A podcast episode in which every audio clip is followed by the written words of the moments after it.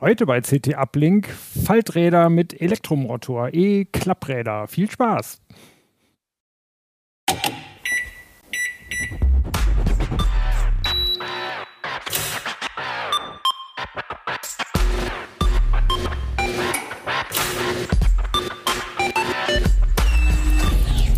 CT Uplink. Moin Moin, herzlich willkommen bei CT Uplink, dem Podcast aus der CT-Redaktion. Heute geht es um ein Thema aus CT15, nämlich Elektrofalträder. Äh, CT15 Titelthema war Strom selber erzeugen, das gab es äh, letzte Woche. Spannendes Heft dazu später vielleicht nochmal mehr. Okay, CT, äh, CT-Falträder, Elektrofalträder. Drei Kollegen habe ich mir eingeladen, Michael, Robin und Stefan. Stellt euch mal kurz vor. Michael. Ja, hallo. Äh, ich bin äh, wie alle hier im Ressort für Gadgets und Kommunikation und äh, ich fahre in meiner Freizeit viel Fahrrad und alle möglichen Sorten, alles was zwei Räder hat und nur ein Elektromotor maximal, das fahre ich. Okay, Steffen. Ähm, ja, ich bin auch aus dem Mobilressort, fahre auch viel Fahrrad, sogar oft äh, Faltrad, ähm, weil wissen vielleicht gar nicht alle, ich eigentlich in Berlin wohne und immer mal nach Hannover pendle und da gerne ein Faltrad mitnehme. Und für den Test habe ich mir welche mit Motor geholt. Und die auch immer schön in der Bahn ausprobieren. Selbstverständlich. Okay. Äh, Robin. Ja, ich bin Robin Brandt, äh, auch aus dem Mobilressort. Fahre privat keine Falträder, habe das jetzt aber für den Test gemacht. Ähm, sind nicht in der Bahn getestet, aber bin so mal rumgefahren, war auch überrascht, wie vollwertig sich teilweise anfühlen. Okay. Ja, ich bin Jörg Wirtgen. Ich fahre auch gerne Fahrrad und viel und habe schon seit vielen Jahren kein Auto mehr. Ähm, ja, Klappräder. Meine Eltern hatten so Klappräder, weil man früher keine vernünftigen äh, Fahrradständer fürs Auto hatte. Die haben das einfach für ihre Fahrradtouren immer benutzt, aber das Klapp kam eher von klapprig damals noch. Heute sehen die ja ganz anders aus. Genau, sie sind vor allem ähm, für Pendler ja auch interessant. Ähm, aber ganz kurz machen wir jetzt noch mal eine Werbung. Raus aus dem Bermuda-Dreieck der Cyberbedrohung. Das ist heute Prio Nummer eins für jedes Business. Deshalb nutzen schon jetzt mehr als 100.000 Unternehmen weltweit das einfache und effektive Enterprise Passwortmanagement von LastPass und schützen ihre Organisation wirkungsvoll vor Phishing und Datendiebstahl. LastPass schalten Sie Ihre Passwörter auf Autopilot. Jetzt mehr erfahren unter lastpass.com slash heise ct uplink. Jo, vier Falträder mit Elektromotor haben wir getestet. Steffen, sag doch mal kurz, wer, welche das waren. Ähm, wir hatten vier verschiedene Räder von vier verschiedenen Herstellern. Wir hatten einmal das Brompton Electric. Das ist Brompton, kennen vielleicht viele als Faltradhersteller, weil die das schon sehr lange machen aus England. Dann hatten wir einen weiteren bekannten Fahrrad, Klappradhersteller Turn mit dem Vectron S10. Das Go Cycle hat man vielleicht schon mal, ist einem vielleicht schon mal optisch aufgefallen, weil es ein bisschen futuristischer aussieht. Das G4 ist aktuelle, sagen wir mal, ein Normalmodell, da geht es auch noch nach oben preislich und ein bisschen nach unten. Und ähm, aus Österreich das Velo Bike Plus. Äh, es gibt ja haufenweise Elektroklappräder am Markt. Wie kamt ihr genau auf diese vier? Ähm, die vier haben, also einerseits haben wir zum Beispiel Brompton und Turn ausgewählt, weil das so die bekanntesten Faltradhersteller sind, die man so kennt. Und weil diese vier Räder ein ganz schönes Spektrum abbilden in Sachen von Motorpositionen, zwei sind mit Vorderradnabe, einer mit Hinterradnabe, einer mit Mittelmotor und sie alle Besonderheiten haben, die nicht jedes Rad hat. Also drei davon kann man mit einer App koppeln. Eins hat eine Rekuperation, dass ich selber quasi meinen, also Strom erzeugen ist ein bisschen viel, aber dass ich mir die Reichweite ein bisschen verlängern kann. Eins kann man sehr gut zum Lastentransport verwenden, obwohl es ein Klapprad ist. Und ähm, ja, das fanden wir spannend und dann denke ich, dass wir da auch ein ganz gutes Testfeld hingekriegt haben. Ähm, das Spannendste an den Dingern ist natürlich, wie sehen sie aus und wie klein kann man sie falten. Ein paar haben wir noch mal da. Wir machen eine kurze Umbaupause und dann falten wir da mal ein bisschen rum. Bis gleich. Okay, wie ihr seht, wir haben nur eine Sekunde gebraucht zum Umbauen. Ähm, jetzt zwei Fahrräder sind noch da. Das ist das äh, Go Cycle und das Brompton. Äh, die beiden, die fehlen. Das Turn ist größer als diese beiden. Ne? Genau, das Turn war das sag mal, ausgewachsenste, größte und auch schwerste Rad, was wir hier im Vergleich hatten. Ähm, das hätte ich jetzt auch ungern hier vor der Kamera auf und zugeklappt, weil das ziemlich fummelige Angelegenheit war, fand ich. Also weiß nicht, wie das euch ging. Ich habe mir da gerne auch mal Finger eingeklemmt und sonst irgendwas. Das mir mhm. bei den beiden hier nicht so passiert. Okay, und das Velobike äh, liegt ungefähr zwischen diesen beiden. Genau, das ist auch ziemlich kompakt. Ähm, das hat ein, beim Faltmechanismus eine Besonderheit gegenüber den anderen, die alle hier irgendwo im Rahmen falten, da auch. Ähm, da faltete das Vorderrad hier an der Gabel. Ne? Also der Rahmen an sich blieb quasi starr und stabil. Ähm, das Hinterrad klappt so ein, das können wir uns gleich beim Brompton auch nochmal angucken, das macht das ähnlich. Und das Vorderrad ist halt einfach eine, das Scharnier an einer anderen Stelle gewesen. Ja, genau. Aber es war auch eher ein, oder ist eher ein kompaktes Rad. Okay, Steffen, dann versuchen wir jetzt mal das Großcycle zusammenzuklappen. Mal gucken, ob das mit dem Mikro klappt. Ach, das klappt bestimmt. Und Ähm, sag für unsere Zuhörerinnen und Zuhörer vielleicht ein bisschen, was du tust. Also es, äh, die Klappräder, man ahnt vielleicht ungefähr, wie groß sie sind. Dieses Großcycle, ja, was sind das für Reifen? Das sind 20 Zoll Reifen und ziemlich breit, über zwei Zoll breit. Ähm, das ist auch ganz angenehm, weil ähm, zumindest die Vordergabel keine Federung hat und hinten hier so, nur so eine Mini-Federelement. Das schluckt dann schon ein bisschen was weg. Der, das Go Cycle hat einen ziemlich guten Klappmechanismus, wie ich finde. Es hat halt ein Scharnier hier vorne und eins ähm, hier hinten.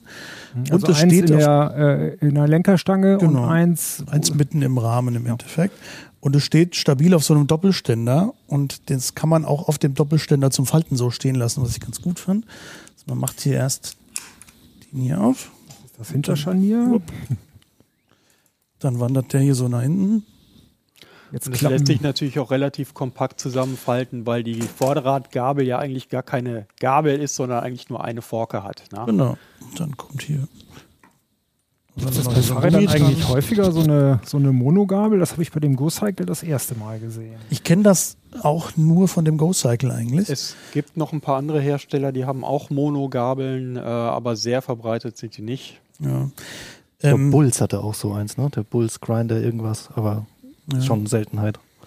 Was Go Cycle so ein bisschen vergessen hat, fand ich, ähm, sich irgendwie was für den für den ähm, Sattel zu überlegen.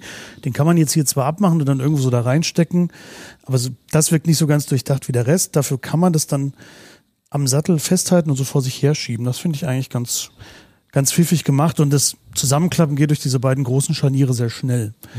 Aber ist dann Ähm, immer noch ein bisschen mehr als hüfthoch von der Gesamtbauhöhe. Das stimmt. Wie gesagt, im, im Zug nehme ich dann meistens diese Sattelstange raus oder habe ich rausgenommen, muss jetzt wieder zurück das Rad ähm, und stecke die dann irgendwo so dazwischen. Wie gesagt, wirkt nicht so hundertprozentig durchdacht, macht es aber dann auch einigermaßen klein. Also der Sattel ist jetzt noch die ganz normale Höhe, die man auch zum Fahren eingestellt hat für die Genau. äh, Zuhörerinnen und Zuhörer. Und das äh, Rad selber ist relativ kompakt. Wie lang, wie breit ist dieses Päckchen ungefähr? Was schätzt ihr? 40, nee, 60 Zentimeter? 60 würde ich eher denken. Ich habe es aber nicht gemessen. Irgendwie sowas von der Breite, vielleicht 30 Zentimeter.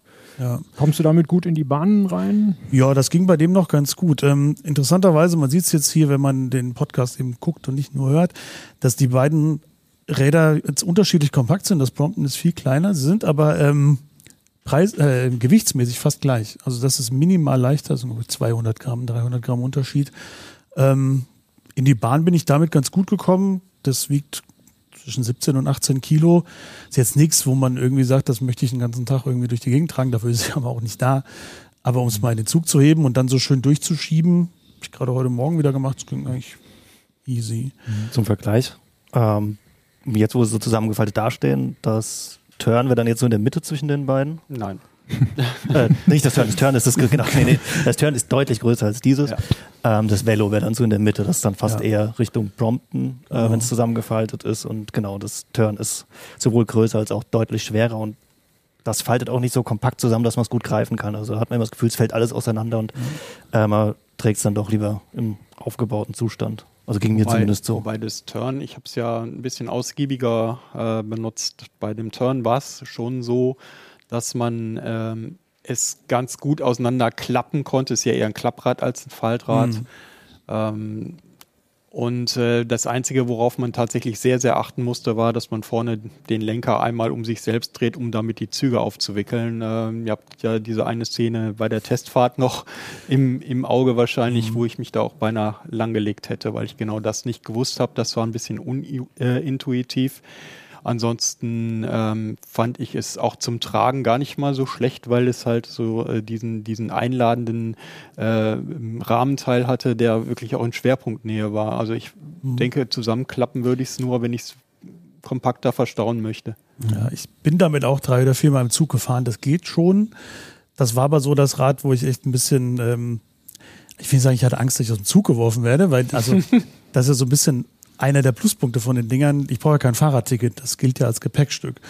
Aber gerade wenn man im ICE fährt, ähm, in anderen Zügen ist es eigentlich genauso, es braucht halt Platz. Und da ist es schon so, immer mal wieder sind da Leute durch ihn zugekommen und irgendwie hängen geblieben und dann irgendwie vielleicht wird es auch ein bisschen dreckig, weil halt irgendwie, weil das Rad vielleicht ein bisschen dreckig ist. Mhm. Oder im ICE die, ähm, die Menschen, die dort so, ein, so einen Wagen mit Kaffee und Snacks und so durchfahren, die haben auch schon so vernehmlich gegrantelt. Mhm. ähm, Wo hast du das immer hingepackt? Musst du das in die Gepäckstücke oder so zwischen die Sitze mhm. in den kleinen Bereich? Zwischen die Sitze passt eigentlich nur das Brompton, vielleicht noch das Velo ähm, also sag mal in die Sitzreihe. Mhm. Ähm, ich versuche, wenn ich das mitnehme, entweder das in das Gepäckfach zu packen bei den, bei den Wagen, wo das geht, oder die sowas haben. Und wenn nicht, ähm, passt es meistens so im Eingang von den ICE-Abteilen hinter diese eine Reihe, wo nicht zwei Reihen nebeneinander sind, mhm. sondern nur eine da steht oder daneben. Mhm. Das ging eigentlich mit allen problemlos so. Bist du mit dem Turn auch äh, zwischen den Sitzreihen durchgeschoben gegangen? Ähm, notgedrungen einmal. Aber, also da habe ich es halt eher, also habe ich halt getragen so vor mir her und das war so das war eine sehr unelegante Nummer.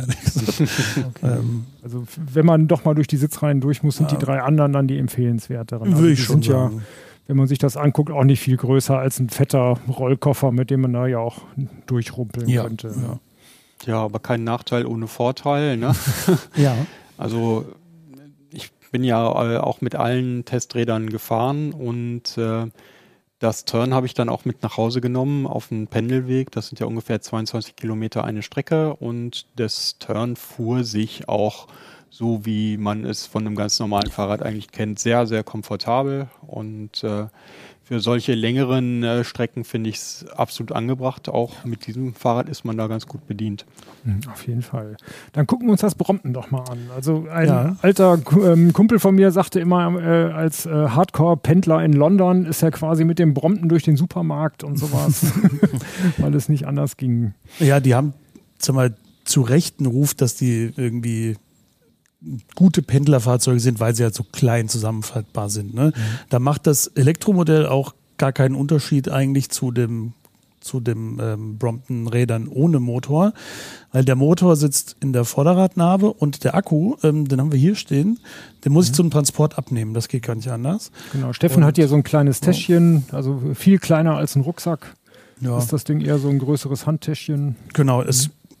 Es gibt das auch noch in einer, eine größere Form mit einer 20-Liter-Tasche, wo du dann noch so ein bisschen Sachen fürs Büro oder sowas einpacken kannst. Mhm. Also hier passt vielleicht ein, ein 8-Zoll-Tablet und eine mit ja, ein Handy rein. Das Ladegerät passt auch ganz gut rein, wenn man ja. das irgendwie noch aufladen Ah, möchte. da kommen wir gleich nochmal zu. Genau. Magst du eben das Brompton einmal aufbauen? Mag ich mal so eben machen. ähm, gucken, hier, ob mein Kabel lang genau, genug nicht, ist. dass wir hier stolpern. das ist schon ähm, ziemlich ausgefuchste Sache. Diese Sattelstange, die hält die ganze Fuhre so ein bisschen zusammen. Das heißt, die muss man rausnehmen. Also genau, äh, wir hatten hier gerade ein Päckchen vor uns, das wirklich nur kniehoch. Ja, so Koffer hoch, ne? Genau, so Koffermaß. Koffer ne? Ja. So, dann klappst du hier den Lenker hoch. Das sind halt zwei solche Scharniere, die nicht so wie bei dem Go-Cycle eben zum Klappen mhm. sind, sondern die musst du mit einer Schraube und diesem Schraubklemme, ne? Genau. Mhm. Dann schluppt das ganze Ding hier so auseinander, wenn man es richtig gemacht hat. Du zieht es quasi hoch und die Räder fallen fast automatisch in die richtige Richtung. Ja, ähm, Brompton-Kenner werden mich jetzt auslachen, weil die das halt innerhalb einer Sekunde hinkriegen. Aber das muss man ähm, ja auch sozusagen in Slow Motion für die Kamera machen. Ne? ja, danke Michael. Genau, und hier ist auch ähm, nur ein, eine Pedale, die zum Zusammenklappen ist, weil die zweite Pedale wiederum hält die beiden Räder hinten zusammen. Und genau, wenn ich jetzt noch den Akku einsetzen würde, wandert der hier vorne hin und dann bin ich abmarschbereit. Wobei mhm. bei den Testfahrten hatte ich ja immer so ein kleines bisschen, das müssen wir es auch festhalten, das hat ja keinen Ständer. Mhm. So. Ähm, hatte ich immer so ein kleines bisschen ein, den Eindruck, ein Glück, dass die Bremsen nicht stärker sind. Weil äh, ich fand es immer so etwas ähm, kopflastig. Ne? Ja, ähm, dadurch, dass sowohl der Motor hier vorne sitzt, als auch der Akku ganz vorne sitzt, ist das ganze Ding halt kopflastig. Ne? Also wenn man eine Treppe das mal runterträgt, ist es nicht so schlimm, weil dann kannst du eh schon nach vorne kippen. Hoch muss man es dann halt sehr weit vorne im Rahmen nehmen und ähm, ist ein bisschen unangenehm. Okay. Mhm. Gut, magst du es noch mal kurz, weil es keinen Ständer hat, müssen wir es jetzt leider wieder zusammenbauen. Ich bin hier irgendwie tausend Jahre zu spät geworden, es äh, äh, um, um, die, um den rechten Arm die ganze Zeit hochzuhalten. Gott sei Dank. Genau, ähm, dann haben wir erst wieder hier hinten hoch. Klappt das hier wieder zurück. Und dann steht das auch schon da unten auf so kleinen Rollen. Was Ah ja. auch ganz angenehm ist. Die waren vorher so äh, da, wo man einen Gepäckträger normalerweise hat, etwa, diese Rollen. Genau. Dann macht man das So, auch. die, Sch- die Schraubscharnier wieder auf Genau. und gleichzeitig das Rad verdrehen. Ne? Genau. Damit's- Und hängt hier unten an so einem kleinen Haken, das werdet ihr hier nicht erkennen können, ähm, damit das hier nicht nach vorne wieder wegklappt. Mhm. Dann wieder den Sattel, schwupps. Den Sattel kannst du dann auch ähnlich wie beim Go-Cycle oben lassen, um es daran dann zu schieben. Ne? Du könntest das, ne? Das, äh, warte mal, so, genau. Ja, das ist ein super kompaktes Kistchen. Also da schieben einige Leute größere Koffer durch die Züge Ja. als dieses Ding hier. Auf ne? jeden Fall. Nicht breiter als 30 Zentimeter, ne? Ja. Schick, schick. Ja, das ist gut. Äh, Und jetzt kann man das auch einigermaßen heben. Also- Oder wird machen, also Oh. das Problem ist, dass man möglicherweise, wenn man durch, den, äh, durch die Mittelstange greift, sich die Finger an den Reifen schmutzig macht oder kann man es weiter hinten? Kannst du, also ist mir jetzt nicht aufgefallen, dass ich da großartig dreckig wurde. Du kannst aber auch einfach am Sattel oben an, anpacken. Aber es ist ja eigentlich auch dafür bekannt, ne, für diese Rollen äh, Genau. zum Transport, dass man es dann eben tatsächlich auch schieben kann. Ne? Zumindest so ein bisschen, weil diese dritte Rolle, die ist in das Schutzblech integriert, die ist halt super klein. Ähm, viele Leute tauschen sich zumindest diese anderen beiden Rollen aus gegen solche Rollen aus ähm, Inline-Skates. Ja. Die rollen halt einfach besser. Das ist bei der hinteren dann ein bisschen schwierig. Ich weiß nicht, ob es da gibt es wahrscheinlich auch findige Möglichkeiten, das zu tun, aber einfach nur rausnehmen und wieder rein funktioniert nicht, weil die halt nur so groß ist. Das heißt, man rollt es eher auf den hinteren und die vordere ist nur zum, zum Genau. Abstellen im Endeffekt. Ne? Ja. ja, das ist ja praktisch. Ähm, vom Gewicht her, wie sind die vier Räder da? Äh, das leichteste war das Velo. Das wiegt 13 Kilo. Das ist auch wirklich für Klappräder generell, für E-Klappräder sehr leicht. Äh, das war nicht nur das leichteste, es war zusätzlich das, wo das Gewicht am angenehmsten verteilt war, was man zunächst nicht denken würde, weil sowohl Akku als auch Motor sind im Hinterrad integriert, aber die haben das ganz gut geschafft, dass man es sowohl zusammengeklappt als auch auseinandergefaltet gut tragen kann. Also da ist eben nicht so eine Front- oder Hecklastigkeit wie jetzt beim Prompten. Ähm, die beiden sind so in der Mitte und das Turn ist mit wie viel? 23 Kilo? 22, Komma etwas Kilo. Abstand das Das schwerste. Wiegt nur ganz, also gerade mal 5 Kilo weniger als ähm, mein normales E-Bike mit zwei Akkus. Genau, aber das ist, wie Michael vorhin sagte, also was man dann positiv beim, beim Turn merkt, das ist schwer, das fährt sich aber eben dann auch wie ein vollwertiges Fahrrad. Bei den leichten merkt man es auch, dass man Kompromisse macht. Also das Brompton, das würde ich jetzt nicht 20 Kilometer pendeln, äh, das ist dann halt wirklich für die letzte Meile gedacht und das Velo ähnlich und das Go Cycle ist so zwischendrin. Genau, Reichweite. Habt ihr die im Kopf ungefähr? Die sind die kleineren, auch wieder die leichteren, auch das ist dann ein Kompromiss. Da sind kleine Akkus drin. Ich glaube, das Velo hat 175 Wattstunden, also das ist sehr wenig. Äh, wenn wir das, wir haben die auch schon beansprucht, wir haben die in hoher Unterstützung gefahren im Test. Da hat es keine 30 Kilometer gehalten oder gerade so 30 Kilometer. Ähm, die Rekuperation, das heißt, man tritt rückwärts, dann wird ein bisschen Energie dem Akku zugeleitet. Das Ähm, ist eine Besonderheit bei dem. das kann ist, genau, das ist eine ne? Velo-Besonderheit. Ähm, das mag funktionieren. Wir konnten es ein bisschen schwer testen, weil wir Glück und in dem Fall auch Pech hatten fürs Testszenario, dass wir durch den Stadtwald in Hannover fahren können. Da musst du kaum halten. Also wenn das kann man dann machen, wenn man auf eine rote Ampel zufährt, kann man zurücktreten, dann bremst das leicht ein. Du kannst dadurch das hinauszögern, dass der Akku leer wird, aber ich habe nicht den Eindruck, dass man dann unendlich mitfahren kann auf Mhm. leichteren Unterstützungsstufen. Ähm, das zusätzliche Problem beim Velo war, dass man sich nicht, ähm, dass man das ganze Fahrrad immer hochnehmen muss. Ähm, wenn man im Büro arbeitet, muss man das immer komplettes Rad an die Steckdose tragen. Beim Prompten, das hält auch nicht so lange, es waren auch so um die 30, 35, 40 Kilometer. Was da aber nicht so ein Riesenproblem ist, weil wir, den Akku hatten wir ja gezeigt, dass so eine kleine Tragetasche, die man ohnehin mitnehmen muss. Das heißt, das ist kein Problem, das bei der Arbeit dann einfach zu laden. Mhm. Und das Turn, Ja, Ja, das gehalten 85 Kilometer mindestens, Ja, ne? Also das Turn hat ja einen 500 Wattstunden Akku, einen ganz normalen Bosch-Akku. Es ist ja auch entsprechend mit einem Bosch-Mittelmotor ausgestattet. Da erzielt man eben die marktüblichen Reichweiten und ähm, bei Was ja, war es jetzt für eine Reichweite nochmal bei dem Turn? Bei dem 85? Ja, 18? also ich sage mal, im Alltagsbetrieb kommt man damit hin. Natürlich sind jetzt die Angaben auf einer äh, Messstrecke immer ein bisschen anders. Ne? Es hängt ja sehr viel auch davon ab, wie man selber fährt, was man für eine Topografie hat, wie der Wind steht, wie kalt es draußen ist und so weiter und so weiter. Aber im Alltagsbetrieb ähm, kam ich locker zweimal hin und zurück. Ne? Und das würde eben bedeuten über 80 Kilometer. Was dann auch heißt, man muss sich gar nicht drum kümmern, ob man es im Büro laden muss, äh, sondern dass man die normalen Pendelstrecken, da kann man sich aufs Zuhause-Laden beschränken. Und beim Go-Cycle noch? Das hat auch einen 300 Wattstunden Akku, so wie das Brompton. Ähm, ich habe aber über sag mal, 10 Kilometer mehr ungefähr rausgekriegt, normalerweise daraus.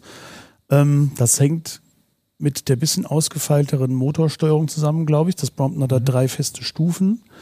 Und ähm, das Go-Cycle regelt das ein bisschen feiner. Ähm, habe ich zumindest das Gefühl und man kann in der App da einiges irgendwie einstellen. Ähm, und es hat halt auch größere Räder, ne? Das irgendwie, es rollt halt einfach ein bisschen leichter. Und Turbo Boost. Und den hervorragenden Turbo-Boost. Der hat Spaß gemacht. Ich bin da auch, eine Runde sind wir zu viert gefahren, das war schon sehr spaßig. Ähm, die Akkus, genau. Kann man sie beim, beim äh, Brompton, muss man den Akku sogar rausnehmen? Wie, wie lädt man den? Braucht man ein Ladegerät dafür? Genau, man braucht ein Ladegerät dafür. Ähm, ich suche mal, hier ist so eine kleine, so eine Gummiklappe. Und, ähm, Proprietärer das- kleiner Anschluss ist das. Genau, hier ist so ein äh, 5-Pin-Anschluss. Beim Go-Cycle kann man ihn rausnehmen, ist aber ein ziemliches Gefummel, würde ich uns hier vor der Kamera gerne ersparen. man muss dieses Scharnier hier vorne aufmachen und dann kann man ihn so ein bisschen irgendwie entriegeln und hier vorne rausziehen. Also aus den Rohren quasi würde man ihn dann rausziehen. Genau. Ähm, und sonst, der hat so einen, so einen runden Konnektor, den man über so eine kleine Klappe an der Seite einfach reinstöpselt. Dazu muss man den nicht rausnehmen dann. Nee, Also nee, den bleiben. kann man drin lassen. Mhm. Man kann ihn auch draußen dann Ja, ja, man kann ihn auch draußen okay. laden. Mhm. Aber also ich glaube, das ist eher dafür gemacht, dass du das so drin lässt und jetzt nicht täglich ein- und ausbaust. Ähm, weiß nicht, ob man damit dann, wenn das das Szenario ist, ob man damit dann glücklich wird, weiß ich nicht. Ähm, Beim Turn konnte man ihn, Ja. kann man ihn auch entnehmen. Der ist ja, sagen wir, in Schwerpunktnähe, also über dem Motor platziert und äh, ist ein ganz handelsüblicher 500 Wattstunden Akku von Bosch. Äh, da gibt es eigentlich wenig Besonderheiten. Äh, natürlich ist wie immer erwähnenswert, dass da unten diese Gummiklappe zum, äh, um den Stecker jetzt dort anzubringen zum Aufladen, dass die gewohnt fummelig ist. Ne? Also äh, wenn man da mal bei Regenwetter fährt, dann geht es nicht ohne Dreckfinger. Okay. Aber das heißt, alle haben eigentlich eine Reichweite von mehr als 30 Kilometern. Das heißt, solange man nur 15 Kilometer pendelt, muss man sich äh, im Büro aufladen, gar nicht drum kümmern, sondern kann zu Hause laden. Im Endeffekt, okay. Ähm, wenn man mehr mitschleppen will, wie, wie, wie verhalten Sie sich Richtung Gepäckträgern? Unterschiedlich. da ist, würde ich sagen, ähm, das Vectron S10 von Turn unser Musterschüler gewesen. Also das hat einen in den Rahmen integrierten Gepäckträger, der auch richtig viel aushält. Ähm, und es ist einfach das stabilste Rad gewesen, fand ich. Das war auch ein Standardgepäckträger. Also Äh, nicht normal- nur das, man kann mehr als einen Standardgepäckträger dran, also dran bauen. Äh, auch kindersitztauglich ist er und äh, eine Auflast von, ich glaube, es waren 27 Kilo oder so sind möglich. Ähm, in jeder Hinsicht sehr, sehr stabil. Taschen passen auch direkt dran, ohne dass man Ja. irgendeinen Zusatzadapter Also ich habe das ausprobiert mit meinen äh, Ortlieb-Taschen, mit meinen VD-Taschen und so, das ging völlig problemlos. Cool. Und hier die beiden, äh, die vor uns stehen, das Brompton und das Go Cycle. Ich sehe hier kein Fahrrad, äh, kein Gepäckträger. Nee, und es gibt noch keine Standardaufnahmen. Also da muss man normalerweise dann auch spezielles Zubehör kaufen, meistens beim Hersteller selbst, die das darauf angepasst haben. Das funktioniert dann schon, aber es wird auch entsprechend teuer. Das ist beim Velos das Gleiche. Also es sind halt jeweils dann 16, 20 Zoll Fahrräder, da gibt es ja nicht so standardisierte viele Gepäckträgerlösungen. Ähm, das heißt, in der Regel greift man dann doch zu der Herstellerlösung zu und das ist dann teuer. Ich weiß nicht, ich glaube über 100 Euro ist das Deutlich bei allen 100, Herstellern ja. gewesen. Also bei, beim Go Cycle zum Beispiel, es gibt ohnehin sehr, sehr wenig Zubehör und ähm, das also ich sag mal, das einzig sinnvolle Zubehör abseits von einer Abdeckplane und irgendwelchen Rahmenaufklebern ähm, ist halt der, der Taschenhalter, der dann da so an der Sattelstütze angeschraubt wird. Ähm, der kostet halt 240 Euro. Für einen reinen Taschenhalter, wo du nicht halt irgendwie einfach schnell was drauf machen kannst. Und ist auch seit Wochen nicht lieferbar. Also da bringt er mir noch nicht mal was. Ähm, was viele Leute bei oder bei Falträdern generell, bei Brompton ist es sehr beliebt, bei anderen auch, ist halt ähm, eine Tasche vorne am Lenker zu befestigen, so wie bei Brompton hat der Akku. Fällt halt da mit der Akkuposition weg oder man muss diese größere Tasche sich besorgen. Ähm, das Velo und das Turn waren, das ist allerdings auch Zubehör mit so einer Clickfix-Halterung vorne ausgestattet. Okay. Da kann man also da auch irgendwie Taschen dran machen. Das geht dann auch ganz gut. Mhm, Wobei wir bei den Testfahrten gemerkt haben, je nachdem, wie so die, die Brems- und Steuerkabel sind, verheddert sich das manchmal schon da. Ja, also da muss man tatsächlich einmal drauf achten. Also man macht diesen Fehler auch nur 1,0 Mal. Ja. Es geht nicht öfters. Auf die eine oder andere Weise. Ja. Okay. Es gibt für, für manche Mountainbikes oder sowas ja spezielle äh, Gepäcksachen, die man sich an die Sattelstütze anbringt oder an den Lenker oder sowas. Ist bei denen auch nicht so ganz einfach, so Kram anzubringen. Ganz einfach, also wenn man da an diese Bikepacking-Taschen denkt, also da brauchst du ja auch irgendwo einen Rahmen. Also wenn du irgendwas ins Rahmendreieck hängen willst, brauchst du erstmal ein Rahmendreieck. Geht beim Prompten schon mal gar nicht. Ähm, das gleiche ist vorne gibt es dann ja so, ja, die haben auch teilweise keine Standardlenker, da funktioniert es schon, so eine Lenkertasche vorne kann man sicherlich machen, irgendwie dran kleben mit Klett. Hinten an die Sattelstütze, das geht sogar relativ gut, weil man zwischen Sattel und Rad eben sehr viel Platz hat. Das heißt, da besteht keine Gefahr, dass man dann irgendwie mit den Taschen auf den, auf den Lenker dotzt. Also das, das geht schon. Musst nur gucken, wenn du sie dann regelmäßig zusammenfaltest. Da zum Beispiel müsstest du sie dieses Mal entweder abnehmen oder das halt Ja. rausstehen lassen. Ähm, ja. Ja, das ist ja auch das Problem mit Werkzeugtaschen, wenn man jetzt mal gerüstet sein möchte für, für äh, ja, einen Reifenplatzer oder, na, nicht Platzer, dann kann man sowieso nichts mehr machen, aber halt für, ein, für äh, einen Platten einfach, dann ist das äh, auch mit den Falträdern meistens etwas schwieriger. Haben ja auch diese niedlichen Luftpumpen-Imitationen gesehen, ne? bei einigen Rädern.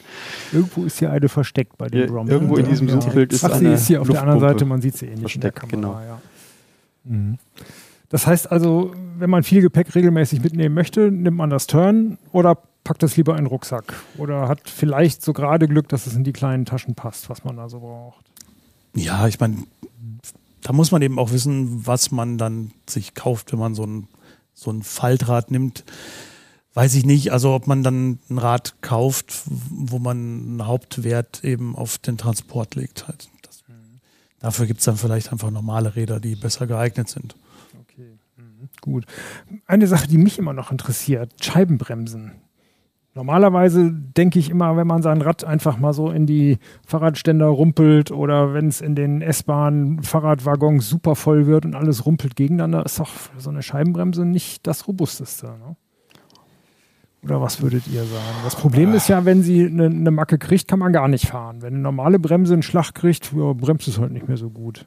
Ja, ist, ich meine, ich bin jetzt in den letzten Jahren hm, bestimmt 30, 40.000 Kilometer gefahren, vieles davon auch mit Scheibenbremse. Ich hatte damit in der Praxis kein Problem.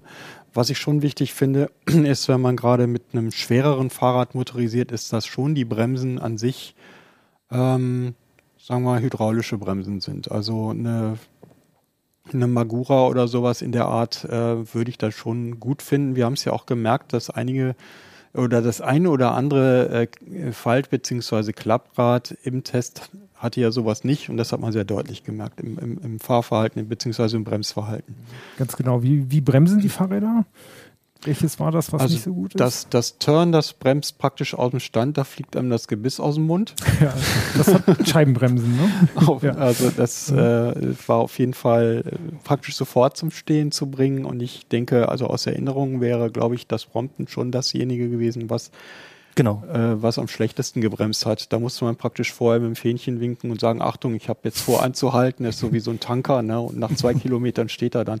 Also nee, im Ernst, also so ungefähr so, es braucht schon so seine 20, 25 Meter, bis man stand. Genau, das hat ja auch so Felgenbremsen und da war auch der Wechsel immer gefährlich. Wenn man erst das Brompton gefahren ist und dann sind wir aufs Turn umgestiegen, das einfach zehnmal so gut, gute Bremsen hat gefühlt. Also das war tatsächlich einfach gefährlich erstmal, weil du nicht mehr wusstest, wie schnell das bremst. Also Ja, und dann kommt halt noch dazu, dass es dann eben auch noch kopflastig ist, ne? wenn dann die, die Bremse vorne dann auch noch besonders gut beißt, ne? dann kann, kann man sich damit natürlich auch leicht in so eine erdnahe Umlaufbahn katapultieren. ne?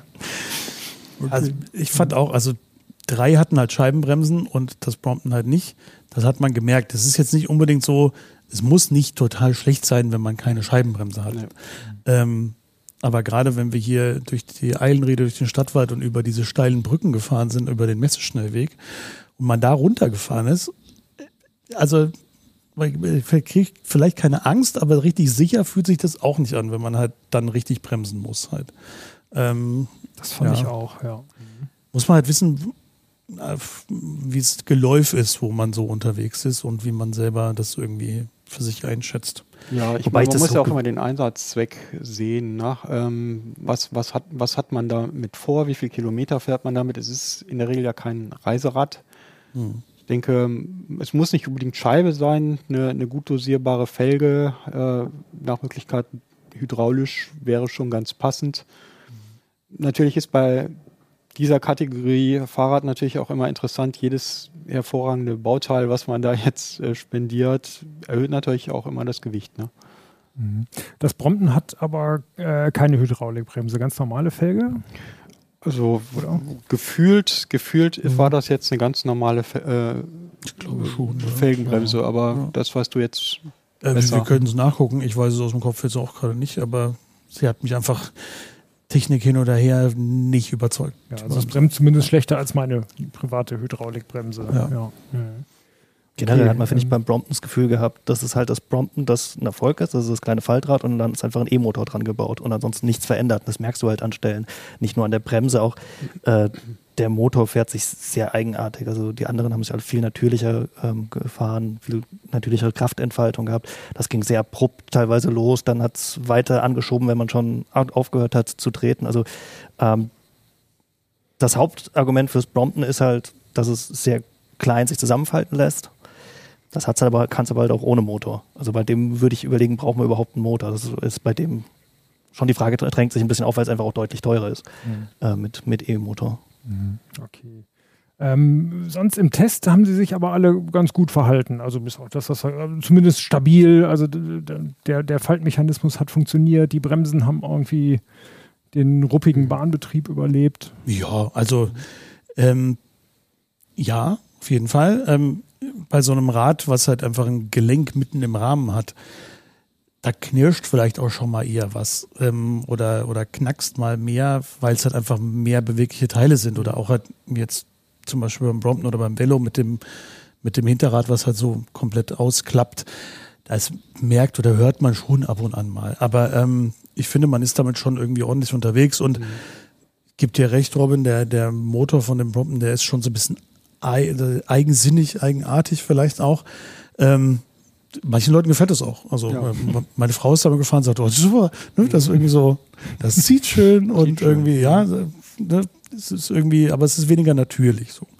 Ähm, generell finde ich aber, sind sie alle ordentlich gefahren. Ja.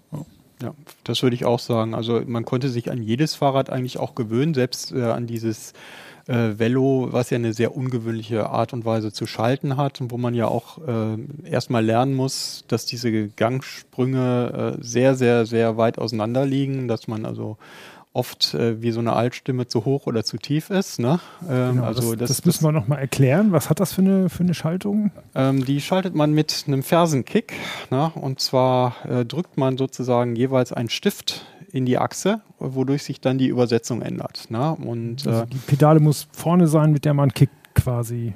Äh, sie muss vorne sein mit der, äh, mit der, mit der Seite, mit der man kickt. Und wenn man mit, wenn man sozusagen den anderen Gang wählen will, muss die andere Pedale vorne sein.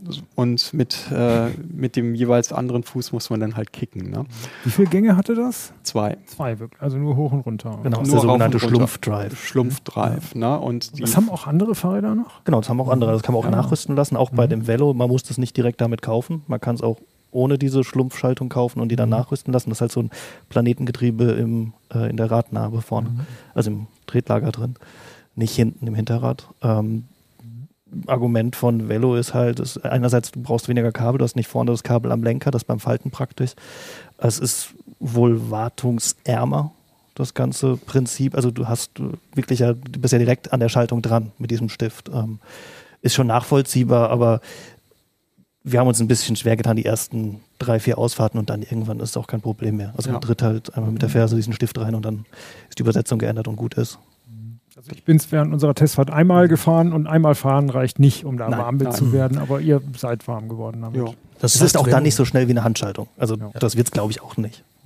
Velo sagt es auch selber. Also ähm, sagen wohl auch den Leuten, die das dort irgendwie kaufen im Laden oder so, und zum- zumindest sagte man mir das am Telefon, dass man die Kunden schon darauf aufmerksam macht. Da braucht man schon 20, 30, 40 Kilometer, um sich so richtig damit warm zu werden. Ähm, irgendwie hat sowas schön Beiläufiges, wenn man es dann mal so raus hat, finde ich. ähm, aber man kann halt auch nicht damit angeben, sieht eh keiner. also, ähm, was mich fast mehr gestört hat als sag mal, der Vorgang des Schaltens, war der unheimliche Unterschied zwischen dem ersten und dem zweiten. Ja, ja, Gang genau. halt. Ähm, das ist schon ein ordentlicher Sprung. Velo begründet das ein bisschen damit, ähm, wir sagen, das ist dann für die Leute, die schneller als 25 fahren wollen, wenn der Motor halt aufhört und die dann halt wirklich ordentlich reintreten wollen. Und sie bieten das auch noch in einer zweiten Konfiguration an, ähm, quasi mit einer Untersetzung für sehr bergiges Geläuf. Ähm, kommen ja auch aus Österreich, keine Ahnung. Ähm, wobei in Wien sind auch nicht so viele Berge, aber ne, trotzdem. Ähm, dann eben mit einer, dann nennen sie es, das, was wir hatten, ist der Speed Drive, ist der Mountain Drive, ähm, damit du dann halt ordentlich irgendwie hochstrampeln kannst. Wobei ich jetzt den niedrigsten Gang so im normalen E-Bike-Tempo schon, äh, sagen wir, etwas seltsam übersetzt fand, weil man muss ja auch schon mit einer sehr hohen Trittfrequenz zugange sein. Das, ja, hat schon manchmal ein bisschen was von Nähmaschine irgendwann. Ja, Also müsste eigentlich noch hügeliger sein als bei uns selbst ja dafür. eigentlich, eigentlich würde ich mir dann eher noch so eine Version in der anderen Richtung Mhm. wünschen. Mhm. noch speediger. Ja. Mhm. Die Weser-Bergland-Version, die norddeutsche Platter-Version und die österreichische Version. Wobei ich habe äh, zum Beispiel mit äh, dem Turn ja etwas intensiver auch mal ausprobiert, wie man damit fährt, wenn der Akku mal alle ist oder ausgeschaltet ist. Und äh, da war ich auch relativ überrascht äh, mit dem Turn, wo ich jetzt eigentlich erwartet hätte, dass es, weil es halt ein sehr schweres Fahrrad ist, auch, äh, sagen wir mal, deutlich unkomfortabler wird, ähm, war äh, war es doch so, dass es sich sehr angenehm fahren ließ. Also auch ganz ohne Akku. Man hatte nicht das Gefühl, dass man gegen irgendeinen Widerstand noch antritt. Das ist natürlich auch klar dem Motor geschuldet, ähm, der dann komplett auskuppelt. Ne? Mhm. Es hat auch die meisten Gänge, ne? Es hat eine 10-Gang-Kettenschaltung. Genau. Ähm, Velo, wie gesagt, zwei Gänge, das Großcycle hat drei. Und das Brompton bringt immerhin auch eine Sechsgangschaltung darunter. Das ist eine Kombination aus Kette und Narbe. Ähm, hat, fand ich auch eigentlich ganz, ganz cool, so, ähm, dass man da ein bisschen mehr variieren kann. Wenn man, wenn man einigermaßen viel fährt und man fährt eher im Flachen, wird man längst nicht alle von den sechs brauchen. Ja. Ähm, aber in dem Fall ist brauchen besser als äh, haben besser als brauchen. Also wenn du mehr Gänge hast, ist schon ganz gut. Und so ähm, generell im Vergleich zu anderen E-Bikes, äh, die Klappmechanik macht es alles ein bisschen wackeliger. Fehlen sonst irgendwelche wichtigen Aspekte, die ein modernes E-Bike hat? Also außer Gepäckträger und klappert nicht. Wir haben alle Konzepte. Also ich habe mich tatsächlich gewundert, ne? so von wegen Klingel und so. Ich habe ja erst gedacht, ja, die haben vielleicht keine Klingel oder Lichteinlage vergessen oder sowas, was ja heute oft der Fall ist. Aber äh, ich habe mich da doch gewundert über die Ausstattung. Die war doch vergleichsweise gut. Mhm. Natürlich, äh, was Steffen ja schon gesagt hat, äh, Gepäckkonzepte sind da unterschiedlich ne? und auch äh, eben so die Basisreparatursachen fehlen halt auch. Ne? Ähm, aber ähm, Ja, und auch den Motoren selbst merkst du es an oder den Gangschaltungen bei den beiden kleinen, bei Velo und Brompton. und die Ständer sind halt oft ein bisschen fummelig, Genau. ne? wenn, wenn überhaupt vorhanden. Ja. Aber gerade wenn man das Turn vergleicht, wir hatten auch die Gangschaltung schon angesprochen, also das von Komponenten ja wie ein ausgewachsenes E-Bike ausgestattet. Also bei dem merkt man es wirklich kaum. Was, Apropos, wir müssen noch was merken zwischendurch. Wir machen noch mal kurz den Sponsor. Raus aus dem Bermuda-Dreieck der Cyberbedrohung. Das ist heute Prio Nummer eins für jedes Business. Deshalb nutzen schon jetzt mehr als 100.000 Unternehmen weltweit das einfache und effektive Enterprise Passwortmanagement von LastPass und schützen ihre Organisation wirkungsvoll vor Phishing und Datendiebstahl. LastPass schalten Sie Ihre Passwörter auf Autopilot. Jetzt mehr erfahren unter lastpass.com slash heise ct uplink. So, und umdekoriert haben wir jetzt hier Sehr schön. Ähm, also die sind doch alle vier sehr unterschiedlich im Endeffekt. Wofür braucht man überhaupt ein Pendelfahrrad? Wir haben immer schon angesprochen, du fährst äh, äh, mit der Bahn und dann quasi von den Bahnhöfen, Büro und nach Hause. Was wären andere Ideen, was man mit so einem Faltrad eigentlich macht? Also mit dem Turn kannst du halt auch einfach eine Tour machen, wo du nicht hinfahren, also wo du vielleicht zumindest mit dem Auto anreisen musst oder auch mit dem Zug. Ähm, und trotzdem dann Strecke machen willst. Ähm, das kannst du halt ein Trekkingrad wird bei manchen Autos eng, bei den meisten und bei den meisten und das kannst du zusammenklappen und kriegst auch in einen normal großen Kofferraum, würde ich sagen, zwei Turns noch irgendwie gerade so rein. Ähm, ansonsten klar das klassische Pendeln. Ähm, es geht, geht mit allen mehr oder weniger gut. Äh, ich habe ich hab gesagt, ich brauche auf gar keinen Fall so ein Klapprad und kaum hatten wir die Testräder, musste mein Auto in die Werkstatt und ich konnte das Klapprad einfach hinten reinschmeißen und dann mit dem Klapprad zurückfahren. Also äh, ist im Alltag doch praktischer, als ich dachte anfangs. Mhm. Ja, es ist halt auch ein klassisches äh, Zubringerfahrzeug, äh, was man oftmals eher, sagen wir mal, in der Peripherie einer größeren Stadt äh, ganz gut gebrauchen kann. In der großen Stadt hat man ja so als letzte Meile Fahrzeug oft auch so neumodischen Kram wie äh, funktionierende Busse oder äh, Tretroller oder ähm, halt auch Leihfahrräder, die man so als, äh, die man überall abstellen kann. Das fehlt ja oft gerade, sagen wir mal, schon bei kleineren Städten im Umland. Äh, und äh, da ist es natürlich, denke ich, auch eine praktische Geschichte, wenn man dann mit seinem eigenen Fahrrad irgendwo hinfahren kann, es mitnehmen kann, sprich Stichwort Diebstahlgefahr und so weiter und man hat es dann eben auch auf dem zweiten Abschnitt der Fahrt, wenn man eben aus dem Zug wieder äh, aussteigt und dann äh, vielleicht noch ins Büro fährt. Das ist ja auch bei uns der klassische Fall. Ich finde es auch angenehmer, ähm, was du sagst, mit mein eigenes Rad dann mitnehmen, ähm, als was viele Menschen auch machen, sich so ein Schrottrad zu besorgen, was ich halt am Bahnhof dann irgendwo stehen lasse. Ähm, für den Weg dann von mir aus zum Büro oder nicht, ähm, wo mir dann quasi, wo ich mir, ah, ist ja auch egal, wenn es irgendwie wegkommt. Das ist aber dann oft halt auch einfach ein billiges Rad, was eigentlich nicht so richtig viel Spaß macht, sondern das ist halt da, weil, naja Gott, wenn eben was passiert, ist nicht so schlimm. Und da ähm, muss sich ja trotzdem drum kümmern und das, das einmal auch. im Jahr zur Inspektion oder sowas. Ja, und ähm, dann habe ich dann irgendwie halt, ne, ich halt mein Rad, ich weiß, das ist genau irgendwie so, wie ich das haben möchte und ähm, nehme das mit in den Kofferraum einladen finde ich auch ganz gut, weil du kannst dann, du brauchst halt keinen Fahrradgepäckträger, du musst nicht aufs Dach hieven oder so, du musst so ein Ding da an der Anhängerkupplung spazieren fahren. Ähm, ob man das jetzt persönlich als Einsatzzweck braucht, das muss man dann natürlich selber beurteilen. Ähm, aber gerade so die kompakteren Räder, also wir haben es jetzt hier, ähm, sieht man auch in dem Heft, auf dem Titelfoto, ähm, drei passen da locker in so einen Kombi rein. So, ne? ähm, vielleicht, wenn man ein bisschen knollt, auch vier. Ne? Dann kannst du schon fast einen Familienausflug machen, ohne dass du halt ähm, mhm. irgendwie einen Fahrradträger brauchst und hast für jede Person ein Rad dabei. Mhm. Ähm, dazu vielleicht noch so Sachen wie Camping oder von mir aus die mit einem Boot fahren oder so. Da sieht man gerade so kleinere Räder gerne mal irgendwie noch drauf liegen. Ähm, ist schon nicht, nicht so unpraktisch, wenn man eben den Einsatzzweck dazu hat.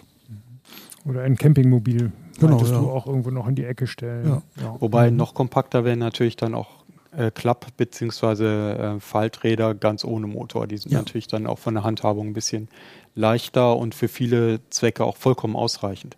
Absolut. Mhm. Und manchmal mag auch ein Elektroroller für solche Zwecke dann sinnvoll sein, um mal eben Brötchen zu holen oder so. Ne? Ja.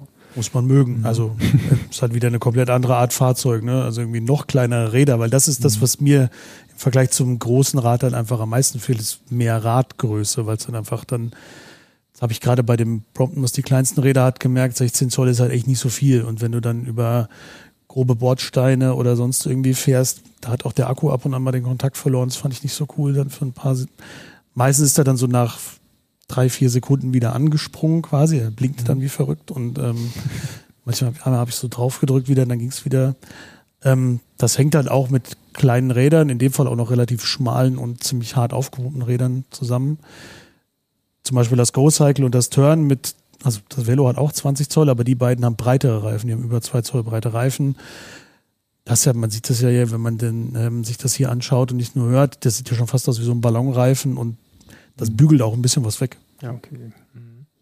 ich fand es auch praktisch, mir zu überlegen, dieses Turn, gerade weil man das volle Gepäck hinten drauf packen kann, äh, damit eine Tour zu machen und äh, in den Bahnhöfen besser voranzukommen. Also mein Gott, ganz oft, hier gibt es Aufzüge, da passt man mit einem normalen Fahrrad gar nicht rein. Und da Ja. so ein Klapprad Mhm. ist zumindest schon mal kleiner, ohne dass man es klappen müsste, passt man da in Ja, manchen. das ist tatsächlich in blöden, vielen Bahnhöfen ein Problem, dass die Aufzüge äh, vielfach nicht mehr für heutige Fahrräder geeignet sind. Die sind zu kurz. Ne? Und äh, äh, eben das schon angesprochene Thema ist ja auch Diebstahlschutz. Ne? Man äh, macht irgendwo eine, eine Fahrt hin und äh, guckt hinterher nach seinem Fahrrad und ist dann ganz verwundert, weil plötzlich zwei da stehen. Ne? Also das ist, ist halt immer noch ein ungelöstes Problem vielfach. Die Politik geht da ja auch nicht dran ans Thema. Äh, Fahrraddiebstahl ist heute auch eine sehr schmerzhafte Angelegenheit. Die Testräder haben ja, ich glaube, äh, zum Teil eben auch über 4.500 Euro gekostet. Das ist dann schon ein bisschen mehr als so ein einfacher Ladendiebstahl. Ne? Oh ja, über Preise müssen wir vielleicht gleich auch noch ganz kurz reden. Und das ist auch vielleicht für viele Leute, die in Mehrfamilienhäusern wohnen, noch auch ein wichtiger Aspekt, wenn man das teure Rad gar nicht draußen stehen lassen möchte, auf der Straße keine andere Möglichkeit da ist, hat man das Ding vielleicht schneller noch jeden Tag in die Wohnung geschleppt oder wenn man Glück hat, mit dem Aufzug da hochgefahren als normale Elektroräder. Das auf jeden Fall. Wenn man überhaupt einen Aufzug hat in der Bahn jetzt äh, wiederum und nicht sowieso alles die Treppen hochschleppen muss. Ja, und da braucht man auch, sagen wir mal, vor dem, vor diesen Faltmechanismen braucht man jetzt auch keine großartige Angst zu haben, egal bei welchem Rad. Wenn man, wenn man dieses Rad ein paar Wochen benutzt, dann geht das sofort irgendwie zack, zack in Fleisch und Blut über, auch wenn halt irgendwie zum Beispiel beim Velo einfach ein paar Arbeitsschritte mehr vielleicht sind. Wenn man das als, wenn man das regelmäßig verwendet, ist es unkompliziert. Dann ganz kurz noch zu den Preisen zum Schluss. Mhm. Was kostet wie viel? Gibt es die auch ohne Elektro? Die genauen Preise weiß wahrscheinlich Steffen am besten. Alle kosten viel. Ja, Ähm, und es ich hängt glaube, es fing bei natürlich total 3000 viel an und sie, zumindest das Brompton hatte ich ja erwähnt, das gibt es auch ohne Elektro. Das Turn in irgendeiner, äh, irgendeiner Art auch. Äh, ich weiß nicht, ob es genau das dann ohne Elektro gibt. Ähm, und das Velo gibt es auch. Und die Preisunterschiede sind teils echt eklatant. Also das Velo kostet weniger als die Hälfte oder knapp die Hälfte ohne Elektro. Ähm, statt dieser Zweigang-Schlumpfschaltung hat es dann eine Zehngang-Schaltung. Also da muss man schon überlegen, brauche ich wirklich diese, diesen E-Antrieb? Also beim Velo reden wir, glaube ich, von etwas über 3000 mit E-Antrieb und 1700 so circa mit der Zehngang-Schaltung, die im Alltag natürlich auch Vorteile haben kann. Also es kann auch sein, dass man das selbst viel praktischer findet. Es ist dann noch ein bisschen leichter. Man muss es nie laden. Also die Unterschiede sind enorm, die genauen Preise, Steffen. Ja, 3300 war das Velo in der Konfiguration oder in der Anfangskonfiguration. Der Schlumpf-Drive kostet dann nochmal einen Aufpreis von 300. Gibt es auch noch deutlich teurer, meine ich, mit einem Titanrahmen. Ich überlege gerade, ob es das E-Bike auch gab oder nur das ohne Motor. Ähm, das Go-Cycle war 3800. Kann man auch noch ein bisschen draufzahlen, wenn man es mit ein bisschen Carbon in, der, in dem mittleren Teil vom Rahmen haben will, dann kostet es glaube ich 200 Euro mehr. Und dann gibt es aber auch noch das G4i, das geht bis über 6000 Euro. Ähm, das hat dann nochmal ein bisschen edlere Materialien, hat ein bisschen, es hat auch kein Display am Lenker, aber nicht nur fünf LEDs, sondern mehr. ähm, und hat eine andere Beleuchtung vorne und so. Wobei ich an der Beleuchtung gar nichts auszusetzen hatte, die ist voll okay. Mhm. Ähm, das Turn war das teuerste bei uns ähm, im Vergleich mit 4400. Ja. Und ähm, das Prompton war, glaube ich, 3500. Ähm, Also sind alle auch für E-Bikes jetzt nicht günstig so. hm? Aber das findet man ganz oft und da muss man auch beim Kaufen sehr aufpassen, welche konkrete Ausstattung man da jetzt bekommt. Also wenn ich mir meinetwegen auf der Website von Turn mal alle verschiedenen Modelle anschaue, damit bin ich schon eine Weile beschäftigt, ne? um da erstmal herauszufinden, wie sind die Ausstattungsvarianten, welche will ich davon haben, das muss man ja auch erstmal klären. Brauche ich überhaupt sowas wie eine App äh, am, am E-Bike? Wie, wie viel Anzeige will ich überhaupt haben? Reichen mir drei Lämpchen, die mir nur den Akkustand anzeigen? Oder will ich jetzt genau wissen, wie viel Kilometer bin ich wann, wo, wie gefahren, mit welchem Schnitt und so weiter? Das hängt sehr viel natürlich wirklich von den eigenen Vorlieben ab. Genau, da haben wir jetzt noch gar nichts zu gesagt. Da werden wir euch dann aufs Heft verweisen. Als IT-Magazin haben wir uns natürlich die Apps und das ganze IT-Gedöns auch sehr genau angeguckt von den Rädern. Stimmt, wobei es, also ich will nichts vorwegnehmen, ihr sollt es ja im Heft auch noch lesen, ähm, so richtig notwendig ähm, mit, Abs mit ähm, abgesehen vom Go-Cycle fand ich die Apps nicht. Okay, cool. Ja, super. Vielen Dank bis dahin. Also wir haben vor allem gelernt, äh, total, man muss genau wissen, wofür braucht man das E-Bike eigentlich und dann kämen die passenden. Michael, welches würdest du dir holen von denen? Ja, ich habe ja schon ein E-Bike, deswegen würde ich mir nicht noch eins holen, weil dann würde ich irgendwann mal Ärger kriegen, weil es wäre dann mein fünftes. Dein fünftes E-Bike. Aber natürlich, äh, ich habe mir nicht ohne Grund das Turn jetzt genommen, weil mein Einsatzzweck wäre es Pendeln für die Langstrecke, so 20 Kilometer plus und das hat es auch voll erfüllt. Mhm. Robin, was würdest du dir holen?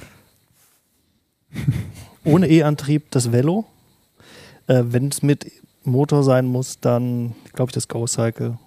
Den Turboknopf, da haben wir noch gar nicht viel von geredet, der ist geil. Der ist geil. das lest ihr, das oder ihr müsst es ausprobieren. Steffen, was würdest du dir holen?